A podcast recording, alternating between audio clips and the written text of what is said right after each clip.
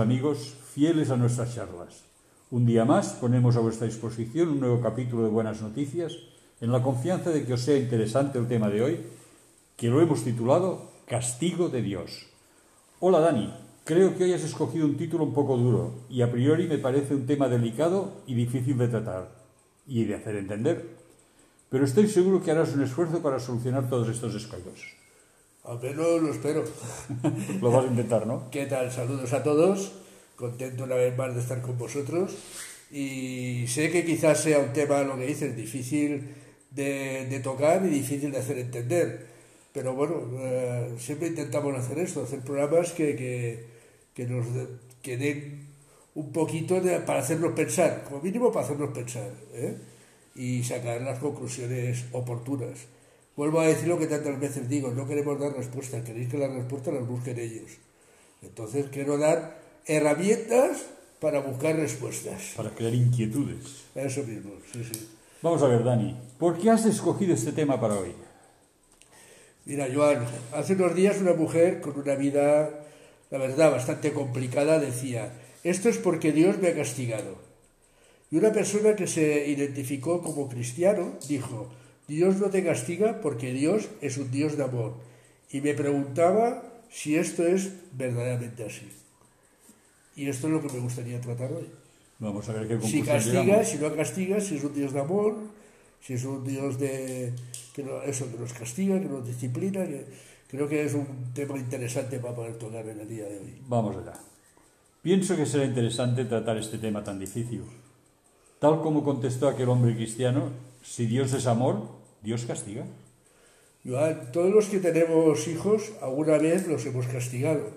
¿Sí o no? Y tan. Tú tienes hijas, yo tengo hijas también.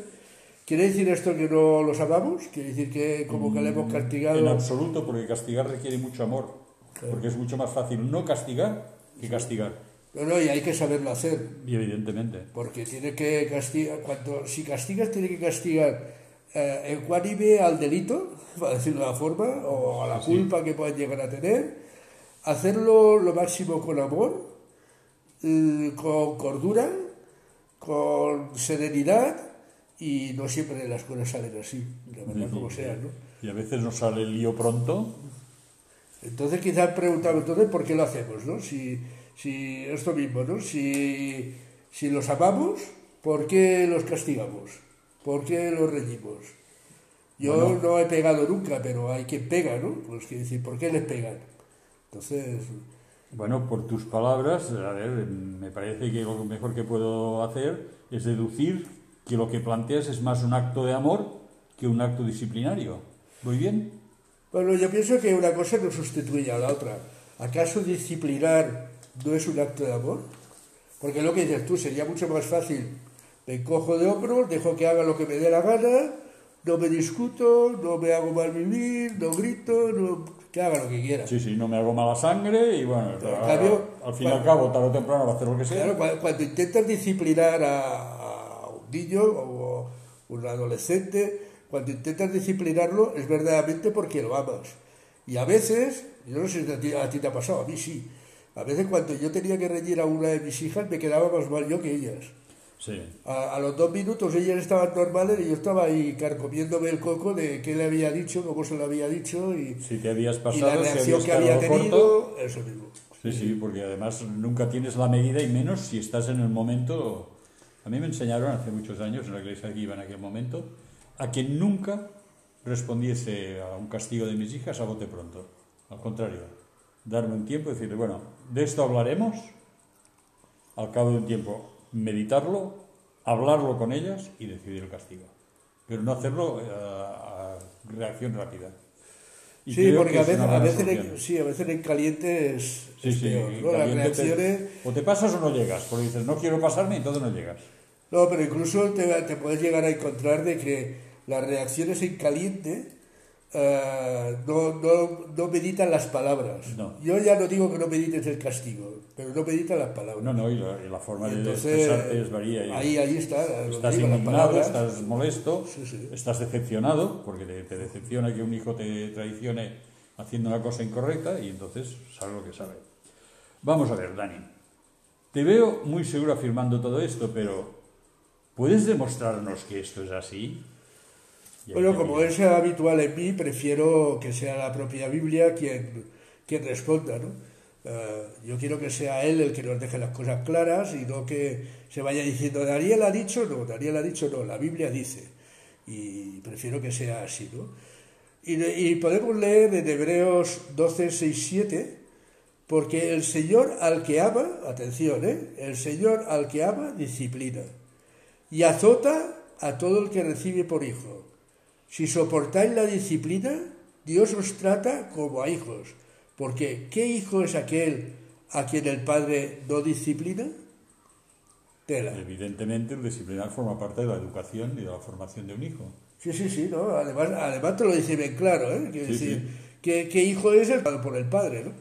Y, déjame leer otro. Mira, en Proverbios 3, 11, 12 leemos, no menosprecies, hijo mío, el castigo de Dios, ni te fatigues de su corrección, porque Dios al que ama castiga, como el Padre al Hijo a quien quiere. Transparente, clarísimo y... Bueno, es que aquí cualquier cosa que podamos añadir podemos estropearlo. Evidentemente. ¿eh? pero, pero de verdad, de verdad que era así, quiere decir, ah, te está diciendo como el padre al hijo quiere y, entonces por lo tanto es cuando le castigas. Está hablando del hijo que amas. O lo corriges porque le amas, porque deseas que lleve una vida recta y correcta. No, es lo que decíamos antes, o sea, si yo no le quiero, haz lo que te dé la gana, ya te estrellarás o ya haz lo que quieras. Quiere decir, cuando tú te preocupas por un niño, le dices, oye, esto así no, esto habla así, mira por aquí, mira por allá. Que, esto en primer lugar es educar, y después cuando no te hace caso, después tienes que pasar a plan B, que ya es el castigo, ¿no? Pero quiere decir, cuando lo castigas es porque lo quieres. Yo a, mi nieto le decía, ¿tú te crees que cuando te decimos alguna cosa es para hacerte la quisca? para, para, hacerte la vida imposible? ¿O es para pues para tu bien. Y yo hay veces que le digo, oye, a mí, si haces eso, a mí me da igual. El que te perjudicas eres tú, ¿entiendes? Es por ejemplo, en los estudios, ¿no? Si no estudias, el que te vas a perjudicar eres tú, porque el día de mañana, pues, pongo un ejemplo, ¿no? el día de mañana, pues, tendrás que cogerte un trabajo, pues, que quizás no estés del todo cómodo, del todo a gusto, ¿no? Y si tú vas a jugar y no quieres compartir, pues te vas a encontrar más solo que la una, que te perjudicas eres tú. A mí me es igual que juegues solo que juegues acompañado, ¿no? Y a veces todo esto son, son reflexiones que le tienes que hacer al niño o la niña para hacerles ver que, que, bueno, que lo estás diciendo es por su bien, ¿no? No, no, y para que valoren las opciones que vienen. Claro, ¿no? Es decir, tienes que dar, era lo que decíamos al principio del programa, ¿no? Tienes que dar las herramientas necesarias para que, para que lleguen a conclusiones. Esto lo hemos dicho con nuestros oyentes, pero es lo mismo que hay que hacer con un niño, darle las herramientas necesarias para que él piense y diga, uy, lo que me están diciendo es verdad, o esto es lo mejor para mí, o creo que así me saldrá mejor, pero hay que dar las herramientas para que lleguen, para que lleguen a esto. A la conclusión. Claro, todo trabajador necesita una herramienta para hacer bien su trabajo, sea el paleta, sea el mecánico, sea lo que sea, ¿vale? Entonces, un niño para hacer bien su trabajo, que es esta educación que día a día tienes que hacer, formarse, exacto, quiere decir, hay que darle las herramientas exactas, hay que darle las buenas herramientas. Y para eso están los padres, para eso están los abuelos, para darle las herramientas que necesitan para, para poder tirar adelante en esta vida, ¿no? Bastante dura es. De todas maneras, Dani, mm, ahora que hablamos de educación de los hijos, me viene a la cabeza un pensamiento que tengo muchas veces. ¿No te parece que hoy nuestra sociedad se preocupa mucho de que los hijos aprendan ciencia, de que los hijos aprendan matemáticas, aprendan lo que tienen que enseñar al colegio, pero no les enseñan mucho, y te diré por qué viene esto. No les enseñan mucho a vivir en sociedad, no les enseñan mucho moral, no les enseñan mucho otras líneas que son absolutamente imprescindibles para la vida. Sí, eh, pero ¿sabes por qué? Porque, a ver, a mi modo de ver, ¿eh? todo esto la sociedad le ha quitado y valga la redundancia, valor a los valores. ¿eh? esto no vale para nada, esto esclaviza, ah, hay que dejar a los niños moverse en libertad, que hagan lo que quieran, que tiren por donde les dé la gana. Y ahora han visto que todo esto se les escapa de las manos. Y ahora es cuando quieren educarlos en, en los valores. ¿no? Pero, pero yo creo incluso que siguen equivocándose. ¿eh? Quiero decir, Ahora, por ejemplo, están tratando en, en el gobierno ¿no? que si de, suprimir la religión. Yo soy de aquellos que pienso que el colegio no es un sitio para enseñar la religión. Evidentemente no. Es un sitio para enseñar valores o como mucho la historia de las religiones. Lo que se, sepa cada una cómo se formó, cuándo se formó, por qué, ¿no? Pero por otro lado, te están diciendo que quieren educar a los niños en la igualdad de, de, bueno, de gays y lesbianas y toda esta historia que estás diciendo por un sitio le quitas aquello que le educa en valores y por otro pretendes dar valores con algo que, claro, esto consigue votos y lo otro no, ¿no? bueno, estamos creando nuevos valores que puede ser que no sean malos, pero estamos olvidándonos de los valores ancestrales. Pero volvemos a lo que siempre hemos dicho en este programa. lo ideal es el equilibrio. No te puedes ir de una punta a la otra. Hemos pasado de una punta donde la religión tenía un sitio preferente en los estudios. Preeminente, por supuesto. Yo me acuerdo cuando yo iba a un colegio del Estado, iba el sábado solo para la religión. Solo para la religión. Y estábamos toda la mañana dando solo religión. Ahora nos vamos al otro extremo. Ahora nos vamos al extremo de no, religión no.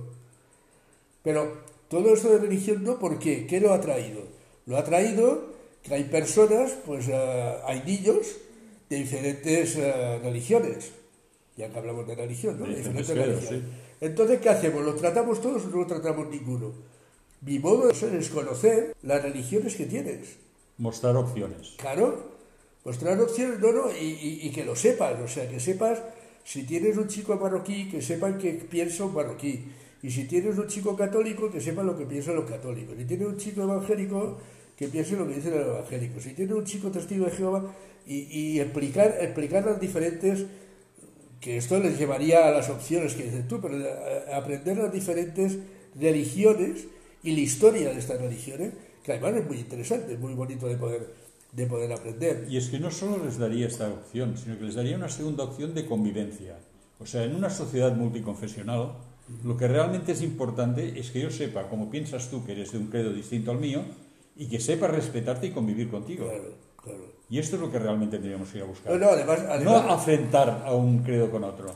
No, además es que es preciso el poderlo saber. Tú sabes que ahora estamos contactando con muchos países y cada país tiene su for no solo su religión, sino su forma de hablar, ¿no? de expresarte. Tienes que ir con mucho cuidado las palabras que usas y tal, porque palabras que para ti son normales, para ellos pueden llegar a ser insultos o, o, cosas feas de, de, de mencionar. ¿no?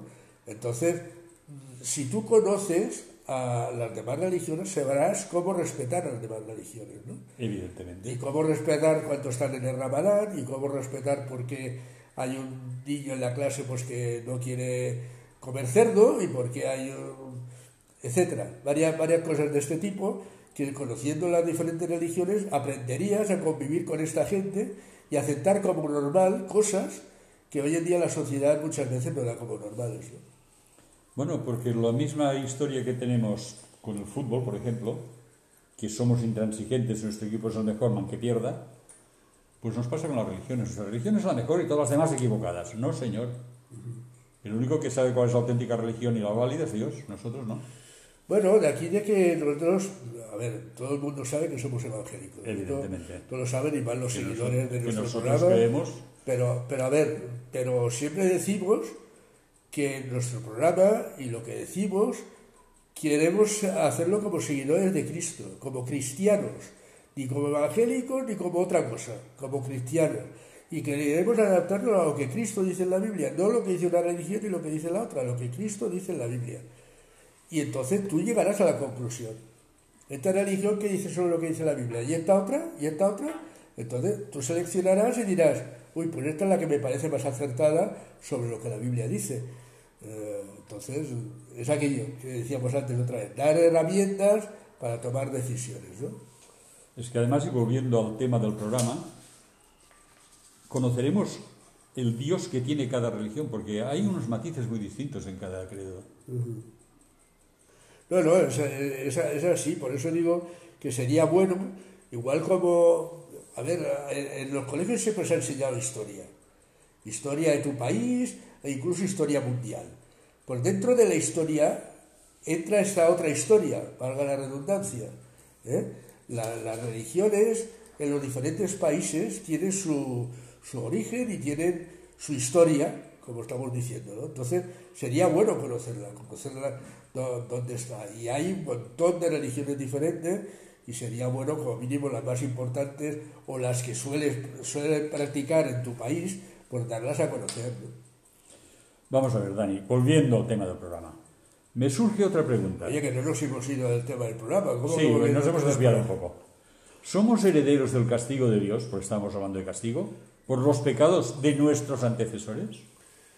Mira, en cierta ocasión los discípulos preguntaron a Jesús cuando se encontraron ante una persona ciega y le dijeron, rabí, maestro, rabí quiere decir maestro, maestro, ¿quién pecó, este o sus padres, para que haya nacido ciego? Y respondiendo Jesús le dijo, no es que pecó este, ni sus padres, sino para que las obras de Dios se manifiesten en él. Y a veces es cierto que Dios, pero también es justo sería del todo injusto ser castigado por los pecados de nuestros antecedentes. ¿no? Bueno, y si miramos la Biblia, en muchas... Ahora me viene a la cabeza el hecho de Salomón, que por amor a su padre David no perdió el reino él, lo perdió su hijo. Y muchas veces Dios espera y por amor a un padre perdona los pecados del hijo. Claro, pero aquí, y esto se ha arrastrado mucho tiempo, ¿eh? tú, que, tú que llevas ya una antigüedad aquí... Eh, en, este país y, yo también llevo otra 74 antigüedad, años. Y, yo también llevo otra antigüedad, no tanto como tú, pero bueno, otra antigüedad. Quiero decir, todo esto se ha vivido, ¿eh? Sí, sí. Que, oye, es que este escojo porque sus padres hicieron no sé qué, hicieron no sé cuánto. Este es ciego porque sus padres tela. Bueno, esto se ve mucho en un libro de Job. Pero claro, que esto sería una injusticia, una injusticia y grande, por parte de Dios, que sabemos que es justo, de que me castigara a mí por lo que han hecho mis padres. Ahora, lo que sí puede ser es una consecuencia de lo que han hecho mis padres. Por ejemplo, si mis padres eh, eh, toman drogas, por ejemplo, y, o alcohol, y durante el embarazo la mamá ha tomado alcohol o ha tomado drogas, es muy lógico, muy normal que aquel niño se acabe con, secuelas de, de estas cosas hay niños recién nacidos con síndrome de abstinencia. Quiere decir, entonces, claro, o sea, no, es como castigo, es como consecuencia de no haber llevado un embarazo como tienes que llevarlo, ¿no? Entonces, eh, yo creo que esto es, es, eh, así y es eh, como lo tenemos que pensar. No, no pensemos lo que durante tantos años nos han dicho de que, claro, el que tiene una malformación, el que sale con, con el síndrome de Down, el que sale que no puede andar bien. No, no, todo esto son porque los padres pecaron y entonces castigar a uno por los pecados de otro es un pecado. Vamos a ver, Dani. Eh, creo que hemos soltado mucho material para pensar. ¿Qué se parece si hacemos un poco de descanso y escuchamos la musiquita? Me parece bien. Vamos a escucharla.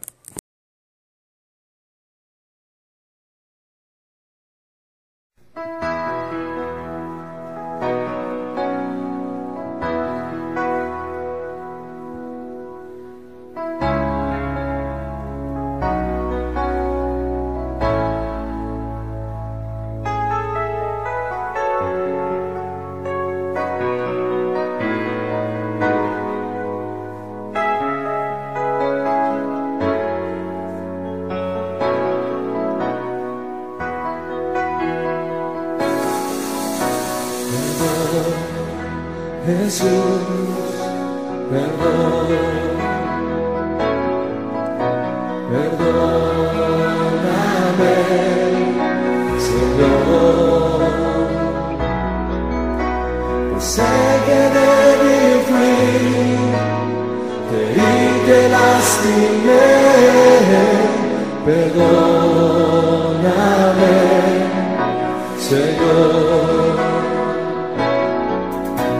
que lastimé, perdóname,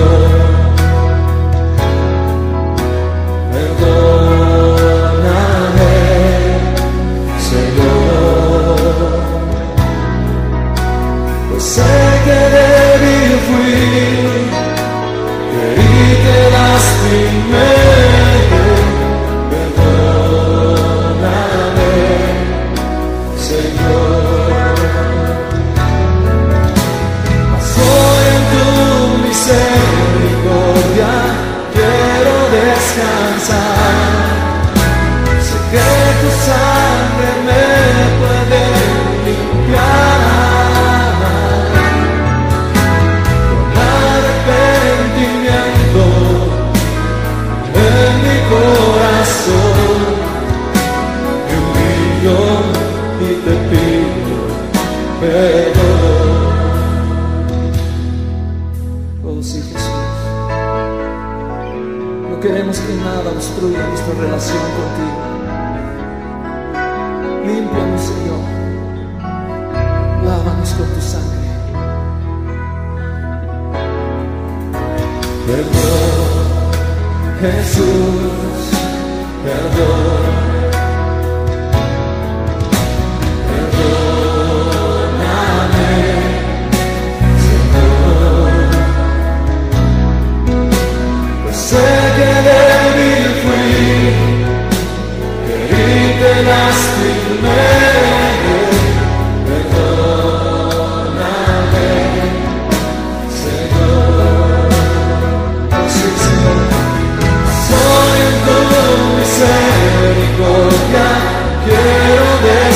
sun.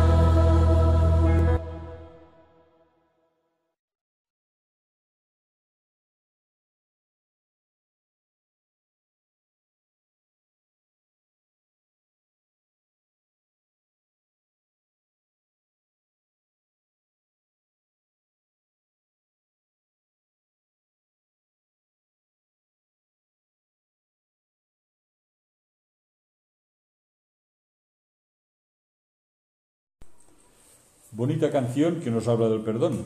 Y ya que estamos hablando de perdón, te pregunto, ¿está Dios dispuesto a perdonarnos? ¿Está un padre dispuesto a perdonar a sus hijos? Vamos intercalando preguntas. Dice que la- responder una pregunta con otra pregunta no es correcto. No es correcto, no. Pero sí que me gustaría reflexionar sobre esto. O sea, ¿está un padre dispuesto a perdonar a su hijo o, o arrastra el castigo para toda la vida? Es decir, el rencor. Eso mismo. ¿eh? Pues no solo está dispuesto a perdonarnos, sino que entregó a su Hijo para ser castigado en nuestro lugar. Jesús cargó con un castigo que deberíamos tener, o era, estaba preparado para, para nosotros. Para nosotros. ¿Qué nos pide Dios que hagamos para conseguir su perdón? Permíteme que, que vuelva que vuelva a hacer el, el mismo co- comparativo que ya he hecho con anterioridad. ¿Qué precisa un padre para perdonar a su hijo? Tú que has sido padre, tú que, ¿qué le pedirías a, a tus, a tus hijas, en este caso, que tienes hijas, para, para poderlas perdonar? Pues es muy fácil. Que reconozcan su error, que pidan perdón y que restauren el daño que han hecho. Pues mira, esto ni más ni menos es lo, que, es lo mismo que espera Dios de cada uno de nosotros, que lo hagamos. O sea, lo primero que tenemos que hacer está claro que es reconocer que hay una culpa, ¿no? que, que- hemos, nos hemos equivocado, o adrede o no adrede, pero nos hemos equivocado. Entonces, lo primero que hay que hacer es un reconocimiento. En segundo lugar, hay que pedir perdón. Yo en varias ocasiones he dicho que no se puede perdonar a aquel que no quiere ser perdonado. Evidentemente. O sea, si tú no pides perdón, ¿yo cómo te voy a pedirte perdón? Y tú dirás, ¿de qué? De que- ¿No? te voy a Claro. perdonar. Quiere decir, para, para poder perdonar a alguien, lo primero que tiene que hacer es reconocer que tiene una culpa y que esta culpa se merece pues eh, tener eh, su consecuencia. ¿no? Entonces, ah, el reconocer el error por un lado, pedir perdón, Pero lo que no pueden hacer cinco minutos después volver a repetir lo mismo. Evidentemente. O sea, lo que tienes que tener es la conciencia de decir, esto no lo volveré a hacer. ¿vale? Aquel que, que ha robado, pues puede pedir eh, que le perdonen, pero si a continuación cuando sale vuelve a robar, pues lo no tenemos, hemos ganado nada. lo tenemos mal. El otro día escuché de, de- de una mujer ¿no? que se enteró, que una madre que se enteró que su hijo había, había robado en una tienda. Vaya. Entonces, eh, ¿qué hizo la madre? La madre hizo que el niño volviera otra vez a la tienda, le dijera, perdón, yo he robado esto, aquí lo tiene, o si tengo que pagarlo, pues aquí lo pago. ¿no? Y, y lo hizo, y quedó, quedó solucionado el problema. ¿no? Pero, pero aquí hay el reconocimiento, la petición de perdón y la enmienda de no volver a robar. Claro, ya digo, si, si tú devuelves para decir algo un móvil y cuando sales robas otro, mm, mal, mal asunto, ¿no? Mal, Bueno, por esto hay que restaurar el daño, porque el restaurar el daño es el... Tú has sustraído una cosa, y ahora vamos a centrarnos en el tema de en, sustraer. este caso, en este caso era un móvil, ¿eh? Sí, sí. Para lo que estoy Sus- hablando. sustraes un móvil y aquel móvil es que lo has cogido porque te ha hecho ilusión, porque tú querías tenerlo.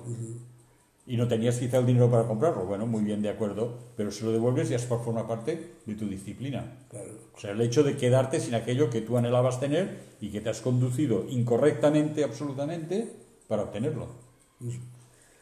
Entonces, hay que decir, la, las injusticias llevan muchas veces a estas cosas. A, a no, a no poder reponer los, los delitos que has cometido. Hace poco hablaba yo con un, con un oyente, ¿no? Que él en su pasado pues ha hecho cosas indebidas, vamos a dejarlo así. Sí. Y entonces yo, pero, pero lo va arrastrando, o sea, yo he hecho esto, yo he hecho esto, yo he hecho esto, yo he hecho esto, y lo va arrastrando. Y yo le decía, mira, mm, Dios te perdona, pero tú, por lo que veo, no, No, tú no te perdonas. no se ha perdonado. Y entonces yo le decía, mira, si, si tienes solución, si tú puedes remediarlo, lo que has hecho, claro que decir, si aquel móvil que yo había sustraído, tengo el móvil, puedo ir y devolverlo. Ahora, si yo tengo el móvil y el móvil lo he mal vendido, lo que sea, como mucho podré decir, decirle, mire, yo he robado este móvil, ¿qué le debo? Lo voy a pagar. Pero si no puedes restaurar el daño, quiere decir, no, no vale de nada tampoco que sigas No, no. comiéndote el coco. Lo que sí quiere decir es no lo vuelvas a hacer más y esto es el, el- aquello que decíamos de rectificar y de, y de tener eh, pensamientos de, de no volver a hacer aquello que, que te has culpado. ¿no? Y esto nos ocurre en más de, más de una ocasión. Pero si Dios ya lo sabe todo, ¿por qué nos pide que le pidamos perdón? Porque esto nos conduce a todo un ejercicio personal.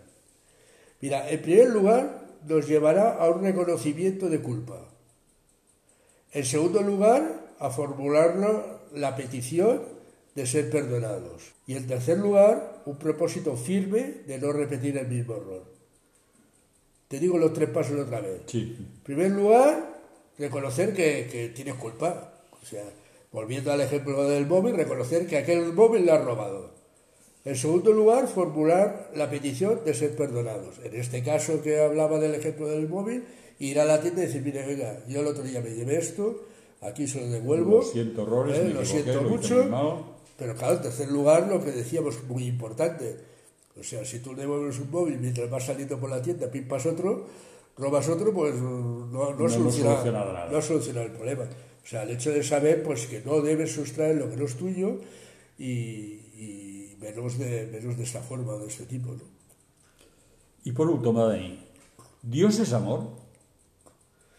Mira, si pudiera ponerle lucecitas y se vieran las letras y tal, diría un grandioso sí. Porque nos quiere tanto que nos castiga y nos disciplina para nuestro propio bien. Pero no solo esto, sino que está dispuesto a perdonarnos si se lo pedimos.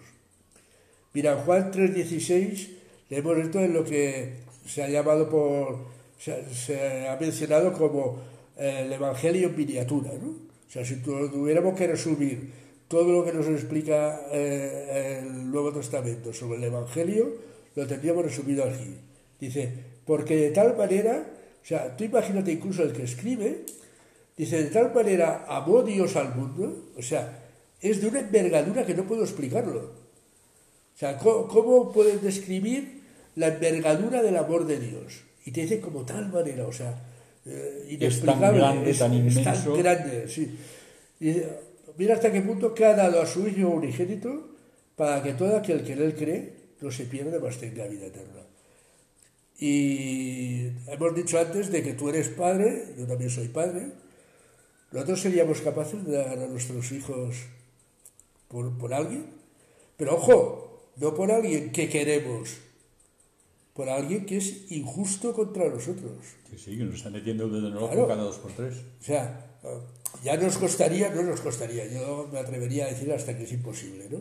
El que dieras un hijo por, por hijo mío para salvarte a ti, ¿vale? Pero, pero si yo tengo que dar un hijo mío para salvar a aquel que no me puede ni ver, que me hace la trabanqueta cada vez que paso, que me hace la vida imposible, que por culpa de él un poco más me echan de la empresa, que aún es más imposible, ¿no? Pues Dios nos quiere tanto, tal como dice aquí, de tal manera que ha entregado a su Hijo para morir en nuestro lugar. La sentencia de nuestro pecado, la sentencia de nuestras culpas era la muerte. Y para librarnos de esta muerte, Él ha entregado a su Hijo a morir en nuestro lugar para darnos a nosotros la libertad. Por lo tanto, creo que más amor por parte de Dios, la verdad es que no se puede pedir. No. ¿eh? No se puede pedir. No porque está comparando a un hijo real suyo con un hijo adoptivo. Y quieras que no, los hijos adoptivos se aman igual casi que los reales, pero hay este pequeño casi. Sí, el casi es lo que marca la diferencia. Pues bueno, hasta aquí nuestro programa de hoy y no lo queremos ir sin repetirte que de tal manera amó Dios a Juan, a Pepito, a María, a Encarna, a poner el nombre que tengáis. ¿eh? Que ha dado a su Hijo unigénito para que todo aquel, para que si tú crees, no te pierdas, sino que tengas la vida eterna. Esta es la gran buena noticia que tenemos para ti en el día de hoy. Gracias y hasta la próxima semana.